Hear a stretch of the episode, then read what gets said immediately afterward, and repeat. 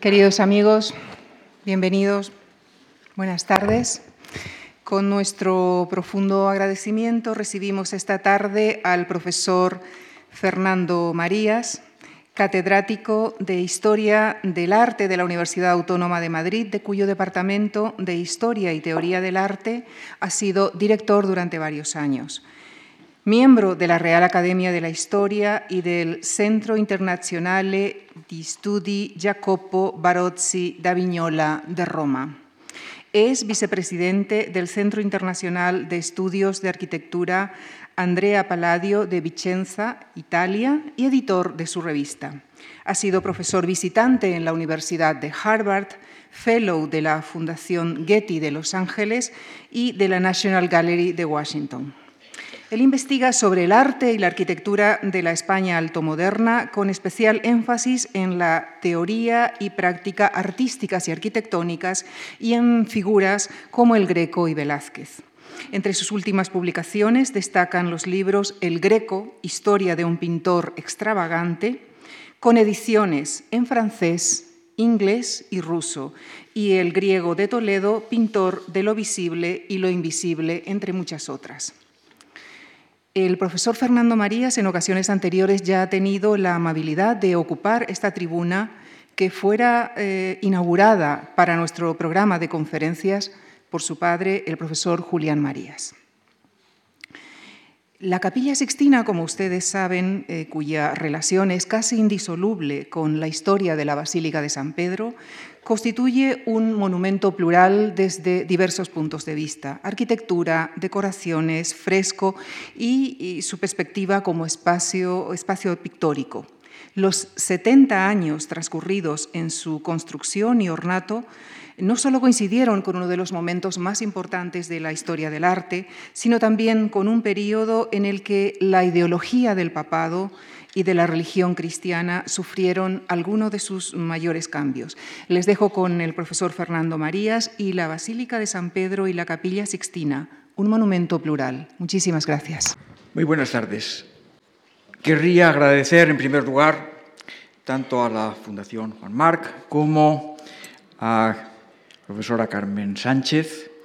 eh, cuya primera conferencia sobre el Partenón de Atenas eh, inauguró el ciclo, pues eh, la invitación a estar con ustedes esta tarde, hablando de la capilla sixtina, que es lo que me propuso en un primer momento la profesora eh, Sánchez. Y evidentemente la capilla sixtina está en la cabeza de todos nosotros y he elegido precisamente esta imagen primera, con el título como introducción, eh, buscando no una provocación, sino recordarles que la capilla Sixtina es un monumento, por lo tanto un edificio que se hace y que se ha mantenido con la intención de ser recordado, de ser memorizado a lo largo del tiempo. Se hace como un edificio que es casi prácticamente invisible. Cualquiera de ustedes que haya podido acercarse a la Basílica de San Pedro y haya intentado pues, eh, ver esa capilla sixtina, tiene que rodear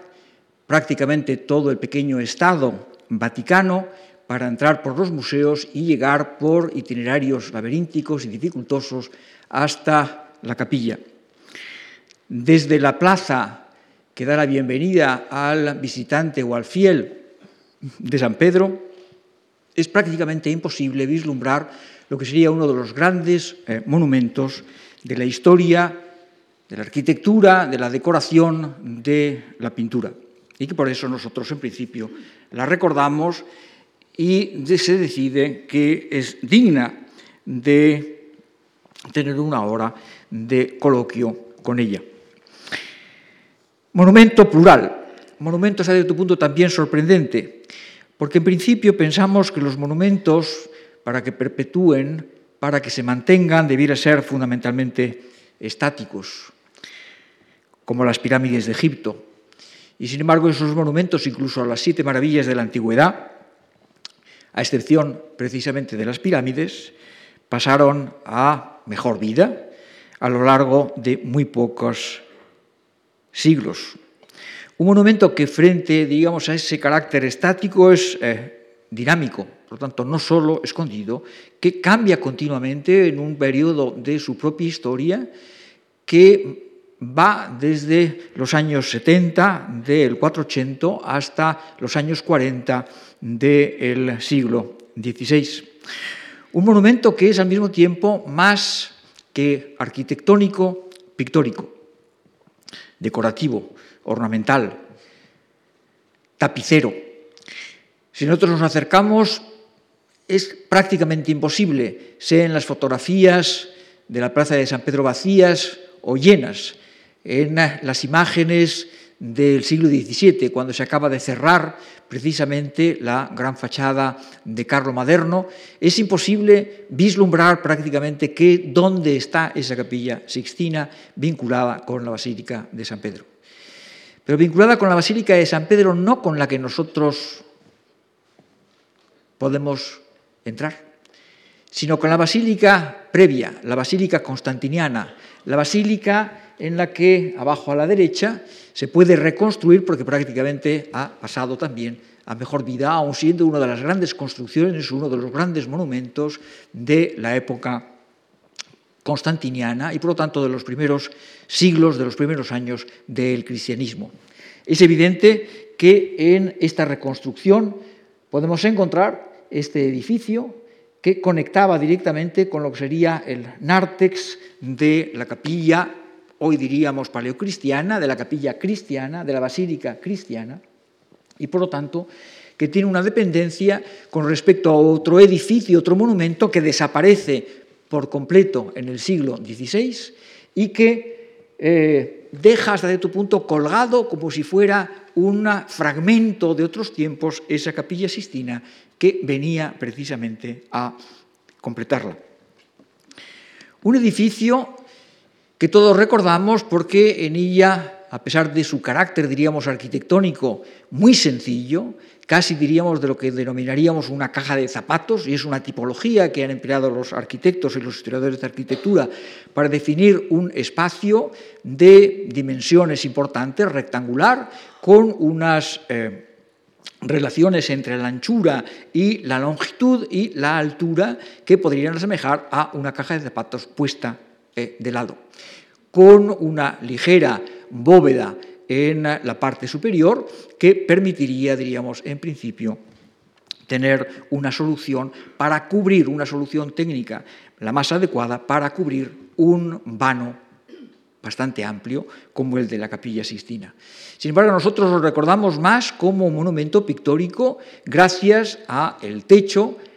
a la pintura al fresco de la bóveda y del el fondal del muro del altar mayor que ejecuta en dos momentos muy distintos, en dos periodos históricos, diríamos, incluso ideológicos, religiosos muy distintos, Michelangelo Buonarroti, y que nosotros pues pensamos siempre en ese pintor que, ha subido en el andamio, eh, a lo mejor no en la imagen que eh, la cinematografía de Cecil B. DeMille eh, nos colocó a Charlton Heston eh, rodeado de eh, velas de cera pintando tumbado sobre ese andamio, pero por lo menos una figura que pinta toda una serie de imágenes en la parte superior horizontal de la bóveda pero un edificio que al mismo tiempo es cambiante y que es cambiante en elementos que a todos nos pueden sorprender. Entre los años 80 y los años 90 es de todos bien conocido la imagen de color de la capilla sixtina en términos miguelangelescos sufrió un radical cambio que hizo que se suscitaran continuas críticas hacia la restauración, que se suscitaran eh, en cualquiera de los visitantes una compleja situación de adaptar la nueva imagen que nuestra percepción visual nos transmitía al cerebro y las células de la capilla sixtina que teníamos almacenadas y que eh, tenían un color completamente distinto y hasta cierto punto una forma completamente eh, distinta. Hacía falta hasta cierto punto una permanencia de 10 minutos, un cuarto de hora para que nos fuéramos dando cuenta de lo que habíamos ganado lo que habíamos perdido en las épocas anteriores y cómo hasta cierto punto la gran creación de Miguel Ángel venía a recrearse todavía más cuando podíamos comparar la imagen, eh, no voy a decir negruzca, pero llena de, eh, diríamos, eh, tampoco barnices, pero llena de humos y de transformaciones de color en un manejo de unos colores que inauguraron por parte de Miguel Ángel, diríamos, una concepción del color que se alejaba, diríamos casi colores fosforito, y evidentemente también para nosotros ha tenido la coloración de los colores de los rotuladores su momento de aparición en nuestra eh, conciencia, que prácticamente había desaparecido desde el siglo XVI, con, eh, inaugurado por el propio eh, Miguel Ángel. La imagen de Daniel es eh, enormemente elocuente. Eh, los propios eh, figuras desnudos, como el del puto que sostiene el libro, es evidente que eran prácticamente imperceptibles, no solo por la lejanía, a pesar del tamaño desmesurado en escala real de las figuras y las pinturas de Miguel Ángel, sino porque eh, a la sombra, a la penumbra, se añadía una sombra de eh, siglos de velas encendidas que había hecho que los colores se transformaran de una forma absolutamente radical. Y que una de las virtudes de ese colorismo, que sería, diríamos, el carácter cambiante, el carácter cambiante de los paños en función de la iluminación la penumbra, que, las sombras propias que tenían, se perdía por completo. Cambiante también porque es un edificio y unas pinturas que han cambiado a lo largo del tiempo, quizá en un periodo mucho más próximo. Porque en principio los edificios, incluso los monumentos, que parecerían, diríamos, intangibles, aceptados por todos los espectadores, no lo son siempre.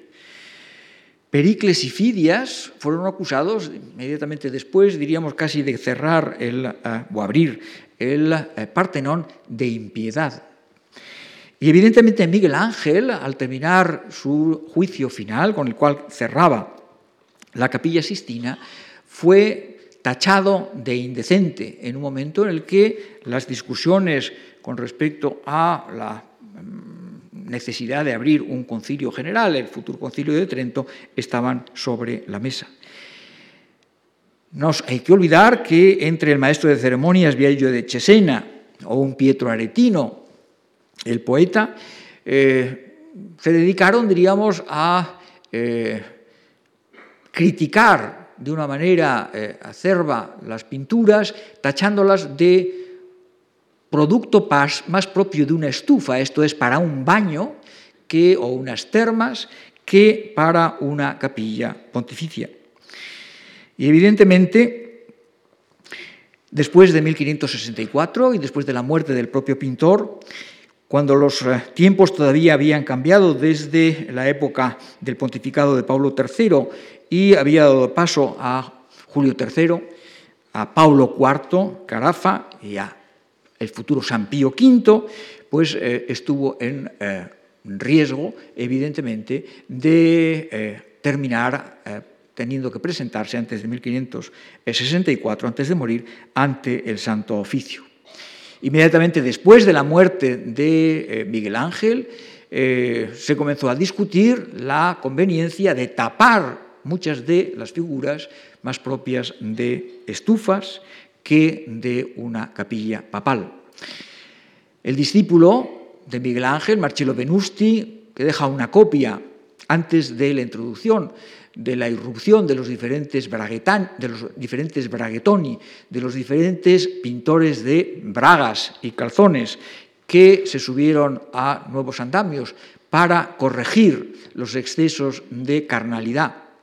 de eh, la imagen.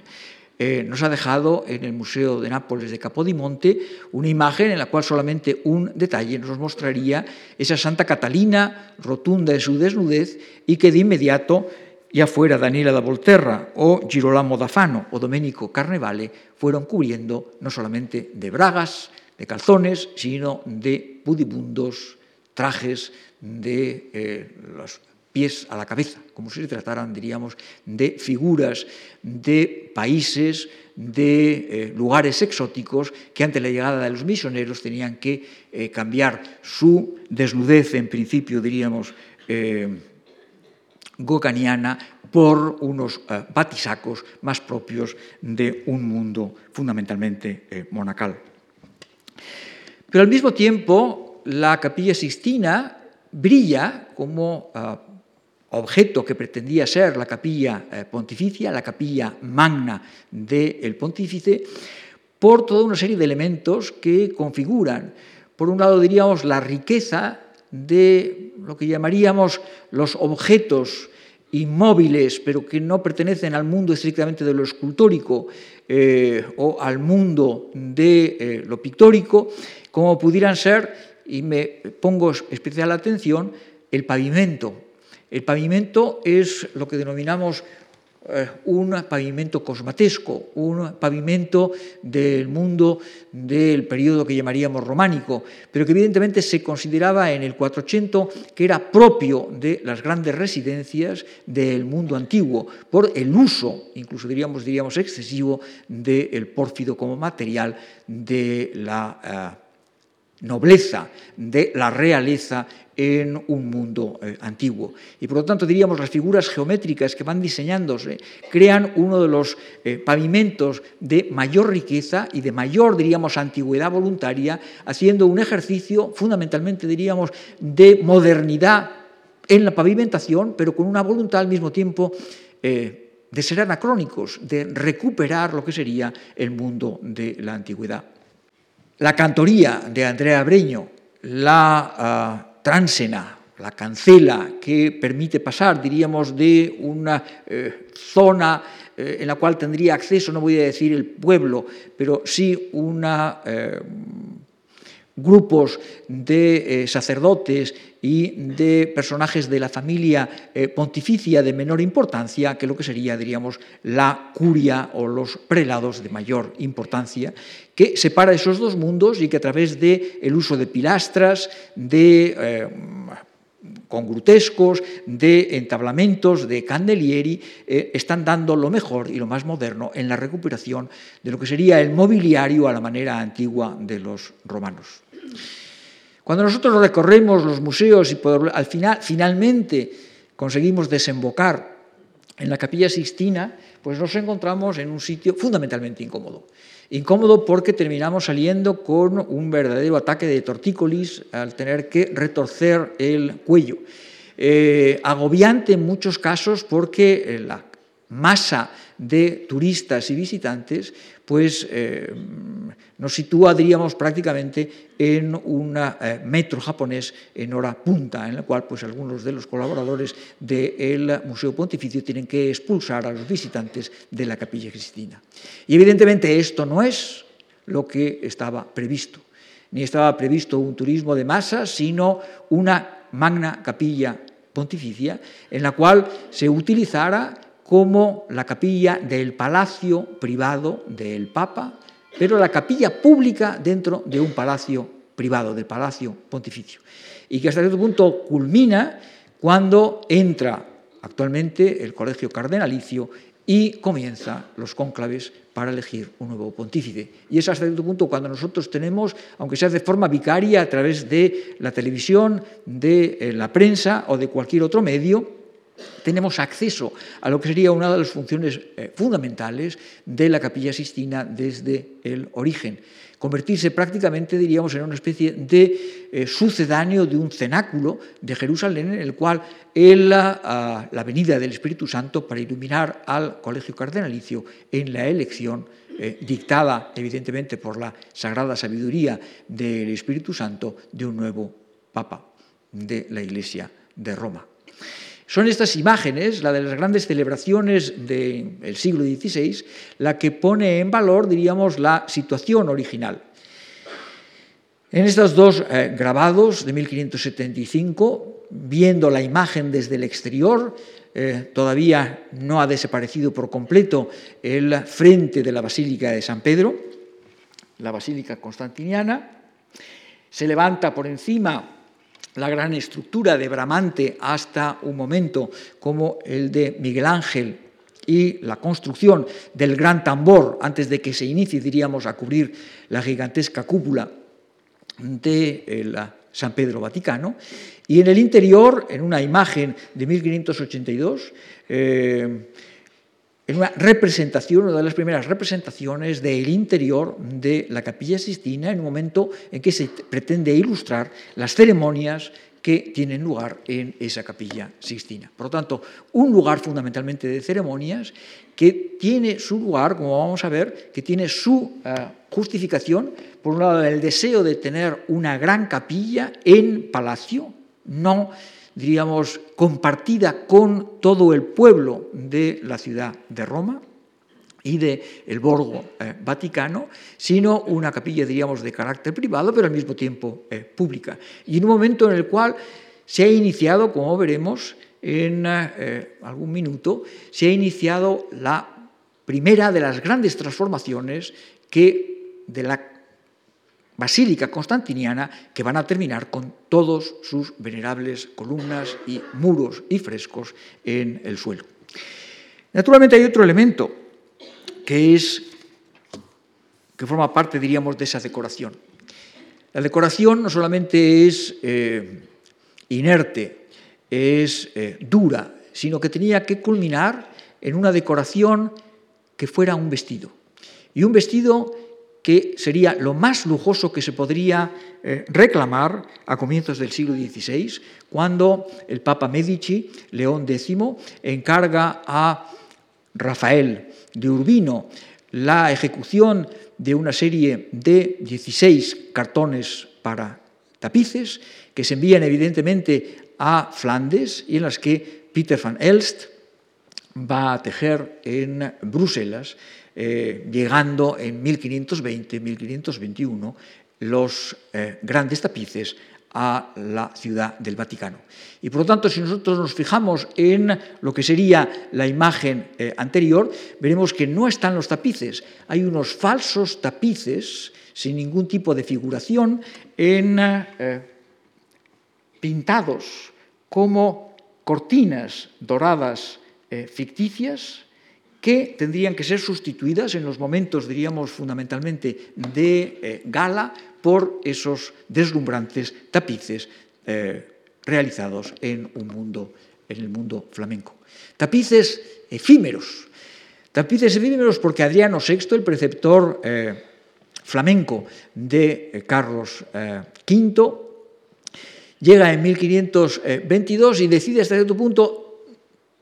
ante el exceso de lujo que suponían retirarlos de la capilla eh, Sistina, no volver en principio su pontificado a utilizarlos. Y en 1527 el condestable de Borbón, eh, con motivo del saco, del saqueo de la ciudad de Roma, eh, promueve, diríamos, no solamente la huida del Papa a refugiarse en Castel Sant'Angelo, sino que promueve la desaparición de la iglesia de San Pedro de los tapices.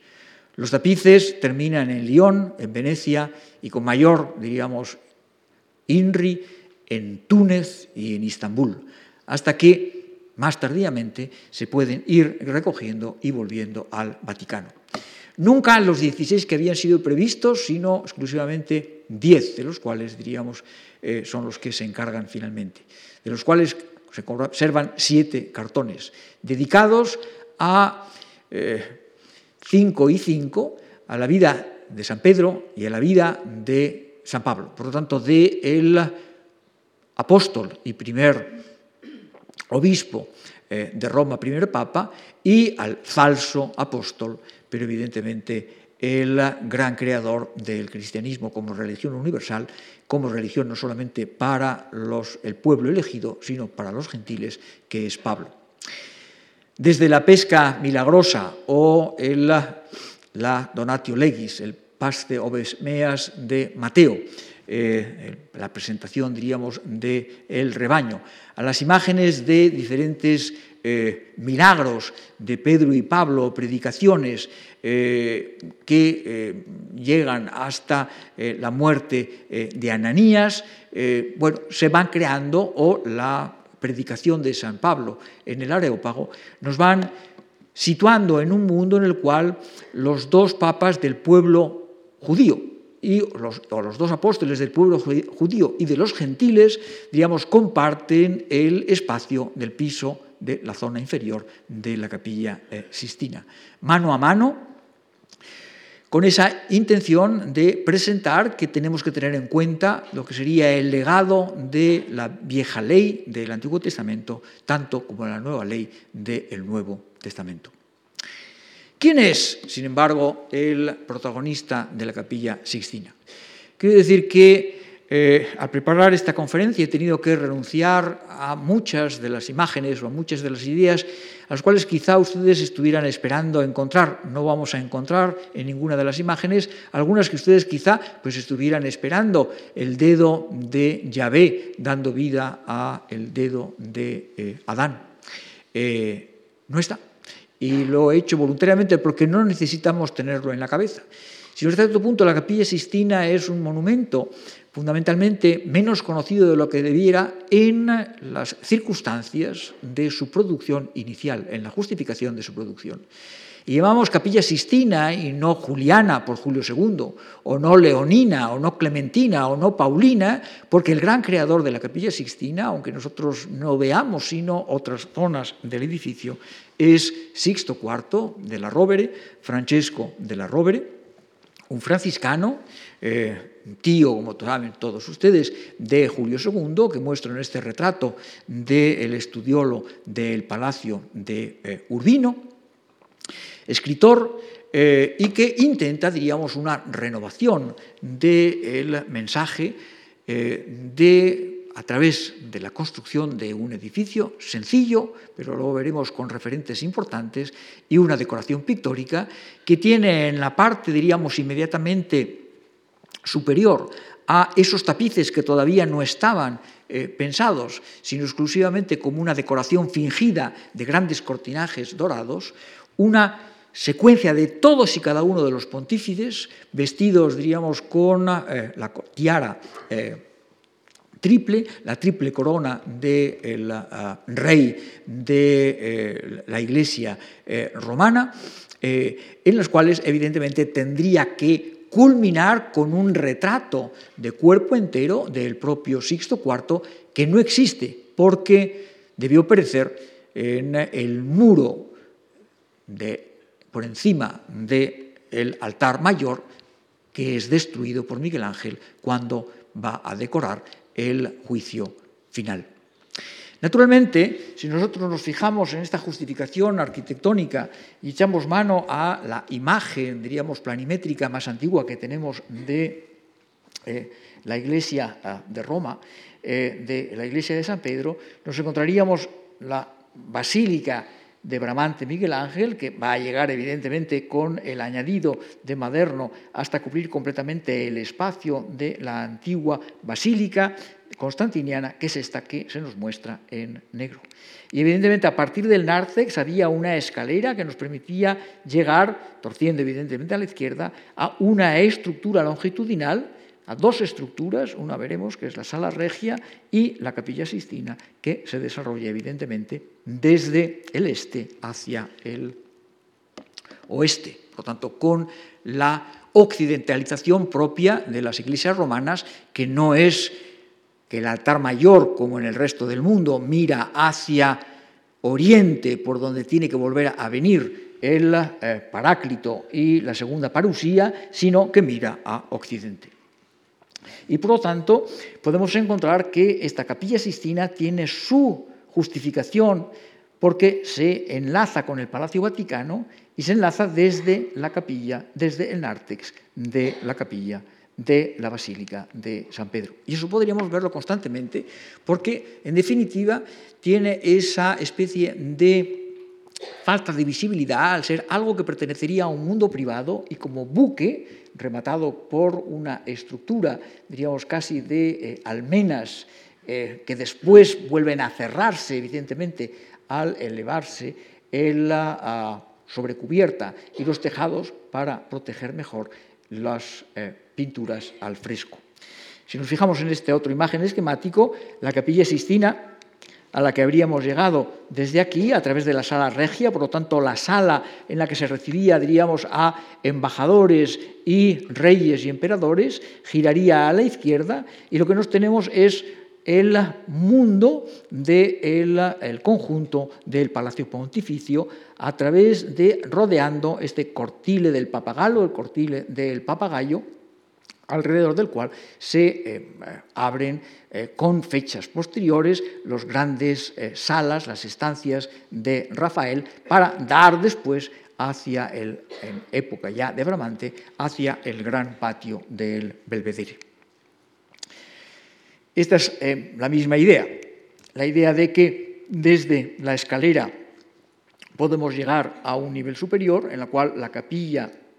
nos encontramos con la capilla, la capilla la escalera, la capilla eh, regia, que se ilumina a través de una gran serliana que eh, abre eh, Bramante y que da paso hacia la izquierda a la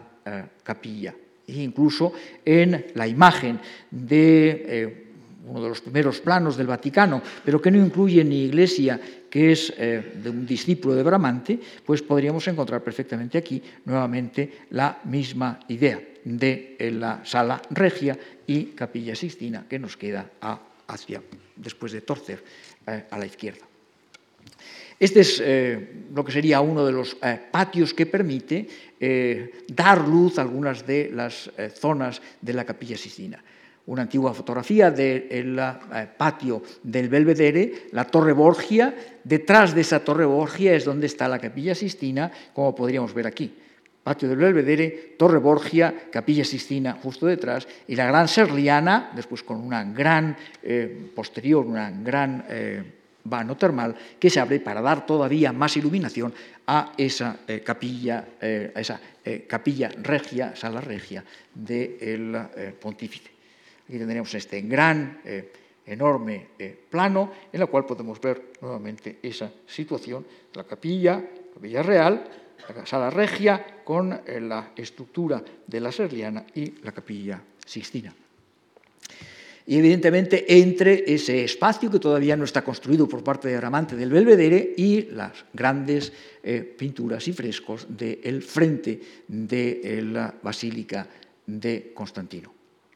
Podríamos volver a encontrarlo, la misma situación en eh, este eh, espléndido mapa debido a un arqueólogo Roberto Lanciani, en el cual se vuelve, como había hecho Alfarano, a recuperar todas las eh, zonas de excavación, empezando por el circo de la gran eh, claustro eh, anterior de eh, la basílica, las diferentes capillas funerarias y las diferentes eh, estructuras que han ido desapareciendo de época antigua, de época medieval, y esa conexión evidente de Sala Regia que va a tener un nuevo acceso a través de esta entrada que crea Bernini desde la nueva Plaza de San Pedro del siglo XVI. Entonces tendríamos que pensar que a partir de esta imagen, que es la reconstrucción pictórica de lo que sería la Basílica Constantiniana de eh, orden paleocristiano, tendríamos o esta eh, reproducción de Carlos Fontana, que sería la conexión a través del nártex con un mundo que ni siquiera vemos. la idea de busquemos es como buscar a Wally, la capilla Sistina en las imágenes, como hemos visto, fotográficas o de grabados. Eh, en esta imagen de 1555 podemos encontrar, podemos encontrar la capilla Sistina aquí, como un edificio que lo vemos porque tiene un punto de vista evidentemente realzado, pero que eh, desaparecería por completo si bajáramos nuestro punto de vista en, estas dos en esta imagen, eh, el detalle, el conjunto abajo y el detalle en la parte superior de eh, eh, Martin van Hemskerk, el dibujante y pintor flamenco que está en Roma en los años 30, es evidente que volvemos a encontrar la misma situación. la estructura de la logia nueva, de Pablo II, el frente de la Basílica Constantiniana, la estructura del Palacio Vaticano y dado que tiene también un punto de vista muy alto la parte superior eh, de la capilla eh, Sixtina. Una capilla Sixtina que, por lo tanto, conecta en estas fotos aéreas con esa sala regia y que se constituye, diríamos, como esa capilla palaciega, majestas de la majestad, diríamos, papal, con dos espacios, como hemos señalado, el presbiterium, después de haber pasado la cancela, y el quadratum populi, un populi evidentemente muy selecto, que tendría acceso hasta la cesura que correspondía a la cancela de Andrea Breño. ¿De dónde sale este edificio? Este edificio que normalmente todavía es atribuido a eh, eh, Pontelli, eh, arquitecto de el Papa Sixto IV y que sin embargo debiera ser de Giovannino del Dolce, que es un maestro menor al servicio también del papado, parece deber su ah, tipología, no su estilo, a una capilla, que era la capilla grande del Palacio, Nuevo de Aviñón, donde se han eh, exiliado eh, forzadamente los papas, eh, llevados, diríamos, por el rey de Francia durante el pontificado de Clemente VI entre 1342 y 1352, que es la imagen que en pequeño les muestro arriba a la derecha. Y que hasta cierto punto sería un poco el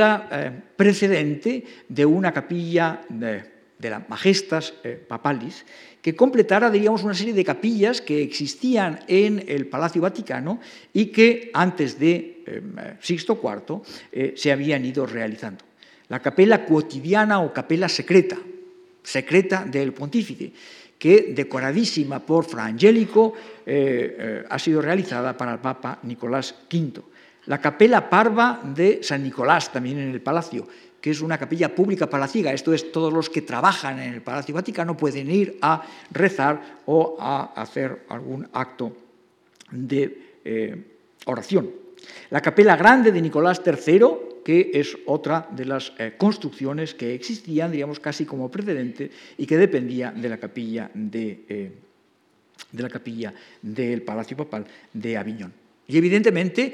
estaba después la gran capilla real, la cabecera de la Basílica Constantiniana, pero que en el momento que nuestro ah, pontífice Sisto IV eh, decide eh, realizar la, la, capilla Sistina, está en un estado, digamos, mm, que no conocemos exactamente al detalle, pero estado precario, porque Nicolás V Parentuccelli, el papa pocos años eh, que ha estado eh, rigiendo eh, la sede pontificia, pocos años antes, ha comenzado a construir una nueva capilla y un ah, nuevo crucero, que es esta estructura que no sabemos muy bien porque va a desaparecer, va a quedar, diríamos, fundamentalmente eh, destruida bajo la estructura de Bramante. Todavía algunos diseños de Antonio da Sangalo, el joven, bueno, se reutilizaba, por lo tanto había, tenía que haber algunos muros que podrían haberse eh, reutilizado, en, eh, pero Bernardo Roselino había iniciado ya una estructura por fuera eh, del ábside de la Basílica Constantiniana, que evidentemente ponía en riesgo, ¿sí? de continuarse la obra, lo que iba a ser, digamos, el espacio fundamentalmente eh, público de la gran capilla papal en la basílica, en la vieja eh, basílica constantiniana. Y evidentemente, con, y les muestro el diseño, uno de los Uffizi de Bramante, con la sección septentrional del primer proyecto de Bramante para la Basílica de San Pedro, que evidentemente habría terminado eh, a partir de 1506, eh, introduciendo otro elemento de destrucción de la basílica y por lo tanto la necesidad de salir de la propia basílica, de la capilla papal, a una capilla papal de carácter, digamos, semipúblico, semiprivado, que no es otra que la capilla sixtina que había realizado Sixto IV. Y que evidentemente Julio II va a encargar los frescos a Miguel Ángel y después los sucesores de Pedro hasta eh, realizar el juicio final con el que se cerraría la decoración pictórica del Vaticano. Es un decir, eh, pero luego veremos en detalle. El arquitecto evidentemente no es este Baccio Pontelli, sino un eh, Giovannino de Dolce, que tiene menor fama y que hasta cierto punto pertenece a un ámbito que sería mucho más tradicional en el diseño arquitectónico de lo que sería Bacio Pontelli. La gran construcción del Papa, Pío IV, del Papa Sixto IV es la que tenemos delante de los ojos. El hospital de Santo Espíritu Insasia, prácticamente realizado, ejecutado en las mismas fechas, digamos, con una tipología que nosotros podríamos entender perfectamente como la del hospital cruciforme, a la manera que después van a desarrollar los reyes católicos eh, y Enrique Egas en España, pero con una voluntad, diríamos, de recuperar, en cierto sentido, tipologías medievales y darles una morfología más anticuaria de lo que Giovannino del Dolce daría. Incluso Botticelli, en uno de los frescos del segundo registro de la Capilla Sistina, nos va a eh, recuperar el aspecto original, prácticamente idéntico al que ha llegado hasta nosotros, de este hospital, que se ha convertido en templo de Jerusalén, desde el cual el eh, diablo está tentando a Cristo desde la parte superior, en el cual pues, eh, Cristo prometería en la reconstrucción en tres días. Y es Jerusalén, hasta este punto, el referente arquitectónico de la capilla sixtina como de tantos edificios que la cristiandad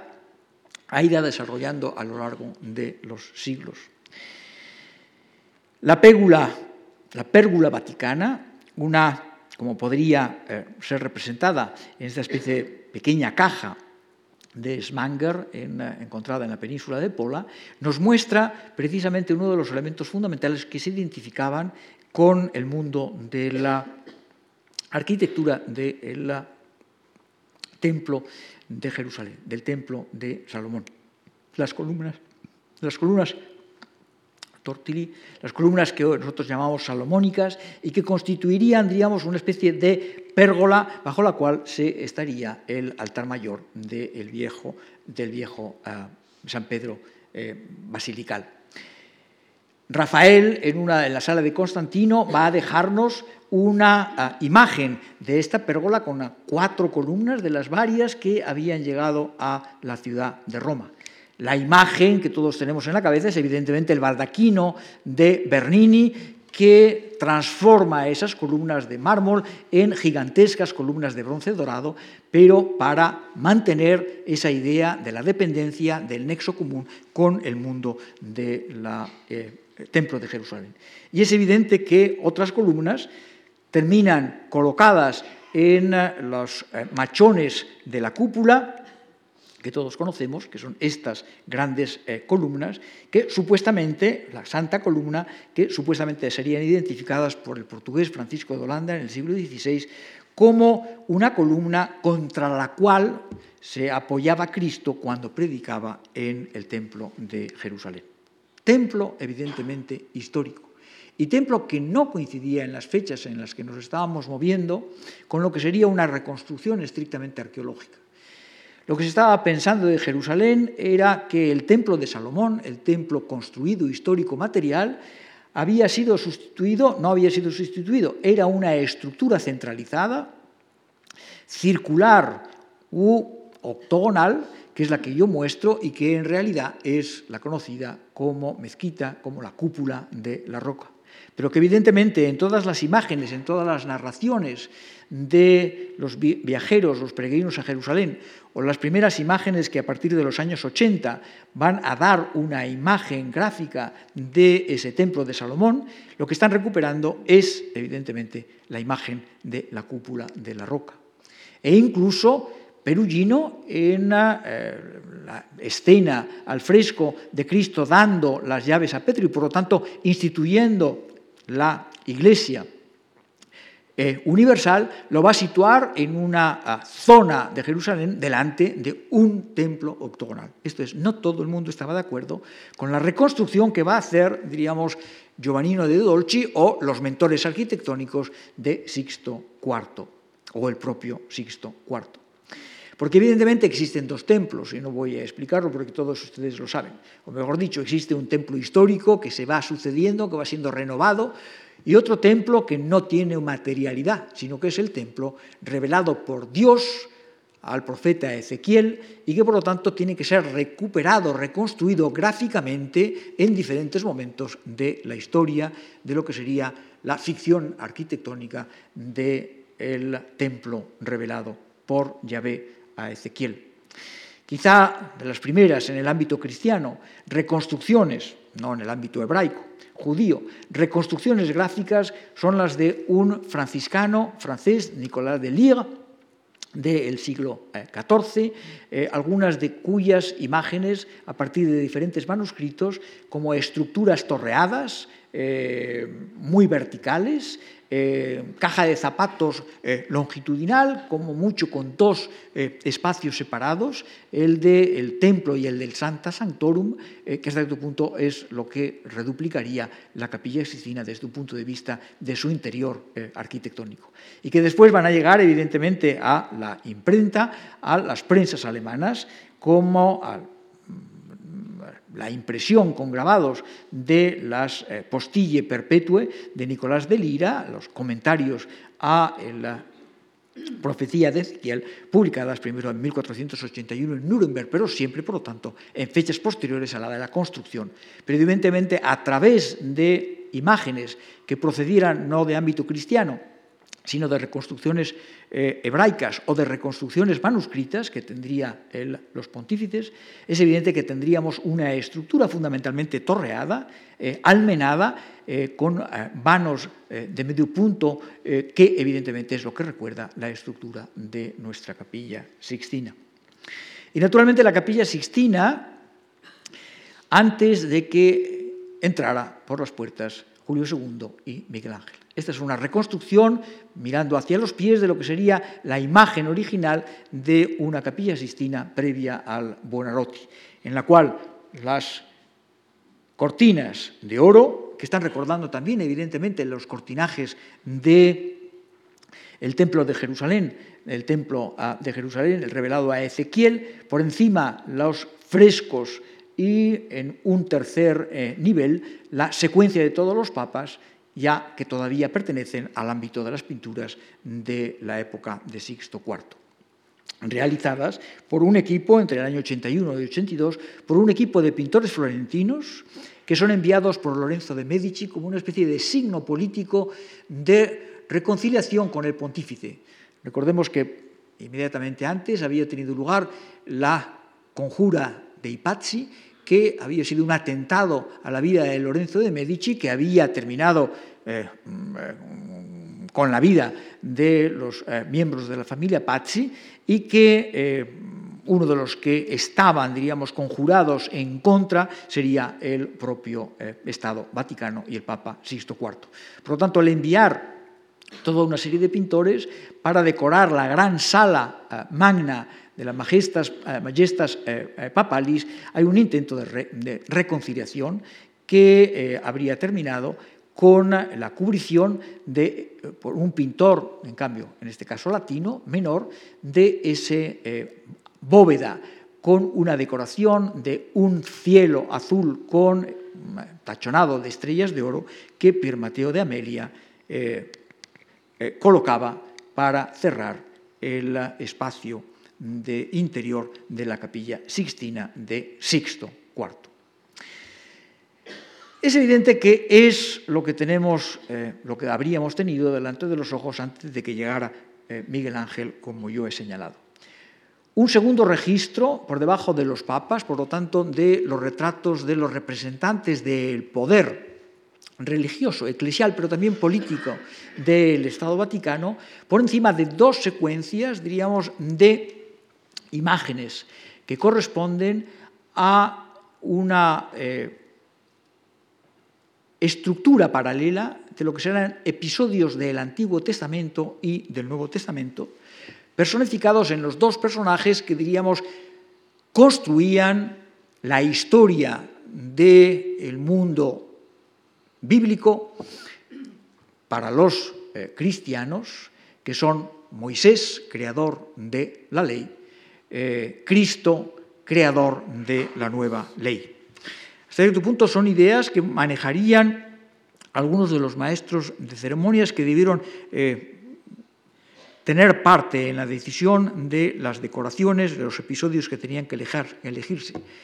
Los maestros de ceremonias Johannes Burchardus y Paris de Grasis, el secretario y humanista eh, Andrea de Trevisonda, muy probablemente el propio eh, Francesco de la, Rovere, de la Rovere, que había mm, escrito algunos sermones importantes en los cuales, diríamos, había eh, repasado lo que sería una historia de la cristiandad a partir de algunas de las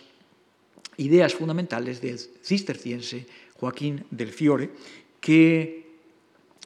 organizaban todo el mundo histórico desde un mundo, un periodo sublegis, desde el momento en que eh, Moisés eh, da al pueblo elegido las tablas de la ley, un mundo subgracia y por lo tanto con una nueva ley que será la que proceda de la revelación de Cristo. Por lo tanto, diríamos el paralelo muy caro en estas fechas de reivindicación, evidentemente, de un mundo que debe ser de una iglesia que tiene que ser universal y que por lo tanto tiene que recuperar también un mundo que sería el del Antiguo Testamento de la iglesia, de la sinagoga, sustituida evidentemente eh, por el mundo de la iglesia eh, cristiana. Del mundo de las escenas de Moisés como una prefiguración, según los criterios, diríamos, analíticos y de comentario alegórico de los exégetas bíblicos, que prefiguraría lo que iba a venir con el advenimiento, diríamos, de un segundo Mesías, que es Cristo, y el cumplimiento de las diferentes profecías que tendría lugar con los episodios de la vida de Cristo. Es evidente que al mismo tiempo algunos de los elementos más importantes han vuelto a desaparecer con el muro de el muro eh,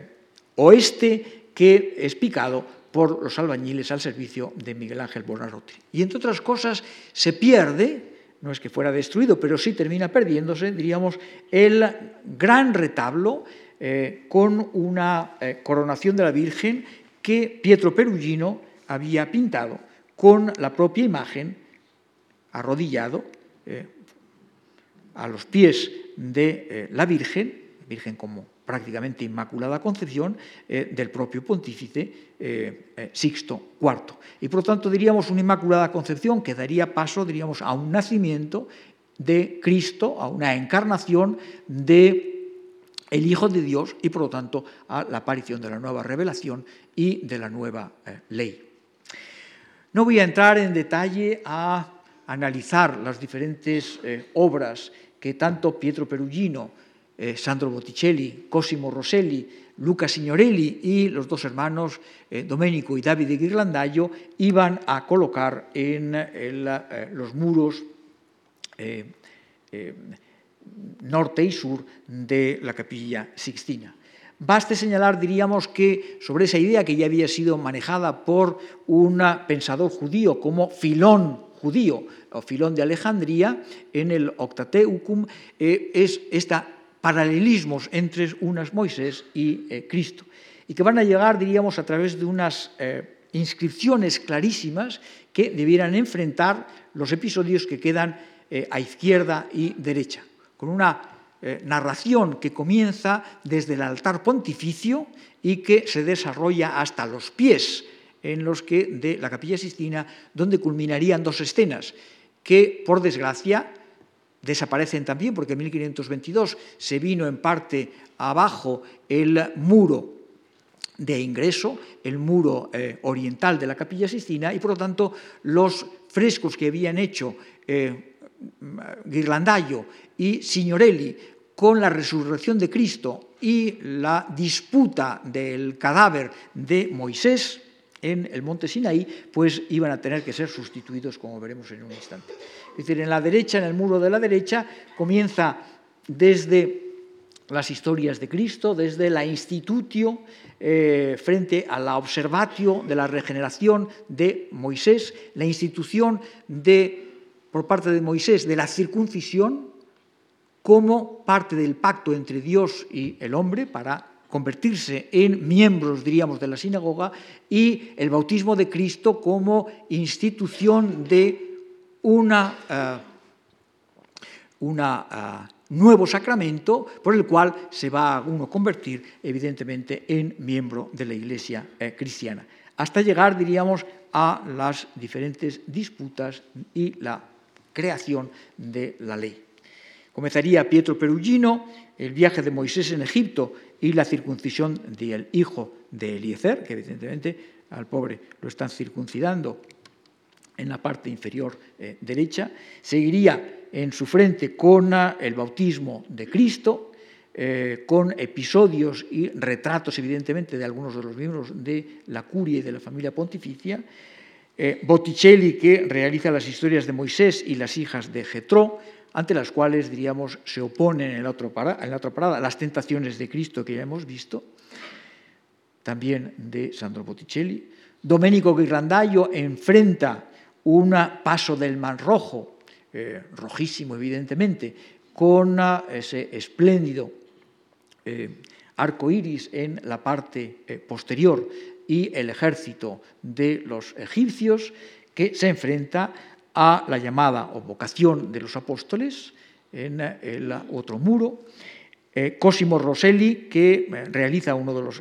frescos importantes, las leyes en el monte Oreb, y al mismo tiempo, diríamos, eh, la ah, traición a las leyes, que sería la adoración del becerro de oro y por lo tanto el regreso episódico, eh, pero siempre reincidente de los judíos eh, hacia la idolatría, en el cual aparece un Moisés enfrentado a un Yahvé, cuya imagen es evidentemente la misma que la de Moisés, intentando, diríamos, señalar ya que la creación del hombre ha tenido lugar a imagen y semejanza de la divinidad, aunque para los eh, judíos esa imagen no existiera por ser eh, Yahvé exclusivamente eh, manifestable a través de la palabra. El sermón de la montaña se enfrenta evidentemente a la ley, el sermón constituye la nueva ley de Cristo frente al decálogo de Moisés en el monte Oreb, y después el castigo de Coré, Datán y Amirán, nuevamente de eh, eh, Sandro Botticelli, en el cual hay una reconstrucción eh, claramente voluntaria de algunos de los edificios más importantes del mundo antiguo que se conservaban en Roma, el arco de Septimio Severo o el Septizonium, que lo encontraríamos a la derecha, una de las grandes construcciones del mundo romano que iba a desaparecer pocos años después y cuyas columnas iban a formar parte, en principio, de esa gran fuente del Aqua Paola en comienzos, en torno a 1600. Enfrente, la entrega de las llaves eh, de Pedro, en la cual vuelven a aparecer, diríamos, esos eh, arcos triunfales de un mundo eh, romano, el testamento y muerte de Moisés, que enfrentaría, lógicamente, con la última cena y una escena en la que algunos historiadores han visto en la crucifixión tres escenas a través de las cuales, a través de las ventanas del cenáculo, eh, se ven episodios que van a tener después, evidente, eh, van a, incluirse en la narración de la pasión inmediatamente después, en la oración en el huerto de los olivos, el prendimiento y la crucifixión. Y la crucifixión, como digo, algunos de los historiadores lo han vinculado digamos, con uno de los frescos de Miguel Ángel que está justamente encima. El fresco del eh, escarnio de Noé, eh, la vejación de Noé borracho por parte de sus propios hijos, y que hasta cierto punto constituiría un punto de conexión entre las escenas del antiguo, de las alegorías entre el Antiguo Testamento, el Nuevo Testamento de esta zona del piso inferior y las eh, historias del Génesis que constituyen evidentemente la decoración eh, en trampantojo, en cuadratura arquitectónica si queremos, mucho más compleja de lo que en principio queremos reconocer porque terminamos aislando la figuración de las historias eh, del Génesis del Antiguo Testamento de Miguel Ángel, descontextualizándolos de la estructura de arquitectura y eh, arquitectura fingida que constituye el conjunto de la capilla sixtina. En estos eh, frescos de Miguel Ángel, la idea que había esbozado un hombre como eh, Sisto IV van a continuarse a lo largo, diríamos, de los eh, frescos que promueve Julio II. Por un lado, diríamos, toda una serie de escenas que hemos visto del Génesis. En segundo lugar, las escenas que proceden del libro de los reyes, del libro de los, eh, diferentes libros de profetas, del libro de Esther, como en esta escena en la que la cena de, Esther aparece eh, Esther con Asuero y Amán, aparece en la parte izquierda de uno de los grandes eh, pechinas, si queremos, de la capilla, de la bóveda de la capilla Sistina, la crucifixión de Amán como eh, castigo, eh, y Esther y Mardoqueo. Por lo tanto, escenas no solamente del Génesis, sino de otros libros, evidentemente, del Antiguo Testamento. La idea también de combinar lo que serían los profetas que han prefigurado la venida y el nacimiento de Cristo emparentados con lo que serían las eh, sibilas que han, desde el mundo, diríamos, del paganismo más radical, han también previsto la aparición del eh, nacimiento de un hijo de una virgen, empezando, si queremos, por eh, la pareja de la sibila délfica y de la y del ah, profeta Joel.